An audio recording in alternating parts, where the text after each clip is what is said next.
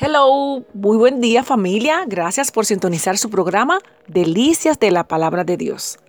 Le invito a buscar en su Biblia, tenemos una porción deliciosa en Hechos capítulo 3, versos 18 y 19. Dice así en el nombre de Jesús.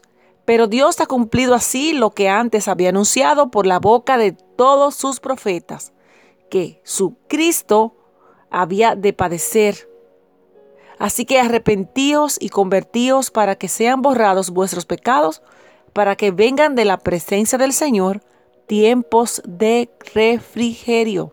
Hechos capítulo 3 versos 18 y 19. La reflexión lleva como tema ideas raras acerca del arrepentimiento. Los no creyentes tienen ideas falsas muchas veces acerca del arrepentimiento. Algunos creen que Dios les va a enviar una señal así evidente desde lo alto y se sientan a esperar. Ese toque, esa señal, ¿verdad? Unos hombres estaban conversando sobre este tema y decían, hasta ahora no me ha tocado, decía uno. Decía otro, ¿qué es lo que no te ha tocado? Bueno, algunos los toca y a otros no. En mi pueblo hubo mucho interés, comenta uno, acerca de algunos hace unos años atrás. La conversión les llegó a algunos de mis vecinos, pero no me tocó a mí. El hombre creía que el arrepentimiento iba a bajar algún día del cielo como un rayo y que le iba a tocar.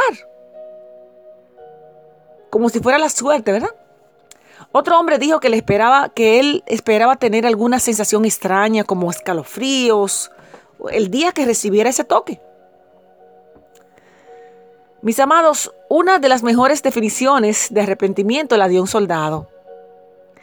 Cuando se le preguntó cómo se había convertido a Cristo, contestó, el Señor me dijo, alto, atención, media vuelta, a la derecha, marche.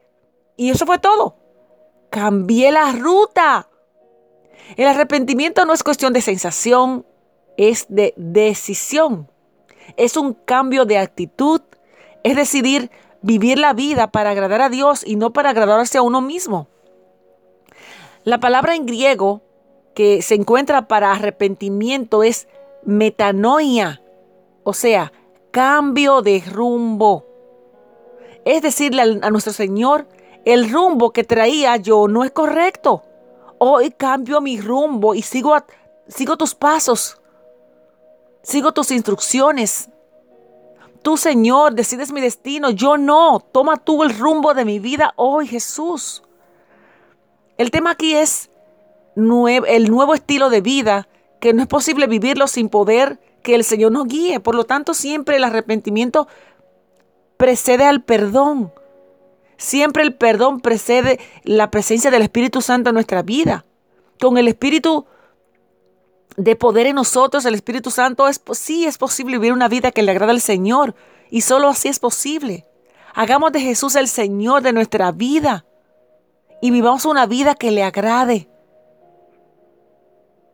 Al momento de confesar a Cristo, reconocer su sacrificio por nosotros, le permitimos a Jesús tomar el rumbo, el control de nuestra vida e inmediatamente el Espíritu Santo pasa a morar a nuestra vida y nos guiará, nos instruirá en el camino que tenemos por delante. Ideas raras acerca del arrepentimiento, pero bíblicamente hemos recibido información verídica de la necesidad de dar cambiar el rumbo y ese es el arrepentimiento. Venir a Cristo Jesús, darse la vuelta y cambiar el rumbo. Te invito a tomar esa decisión hoy.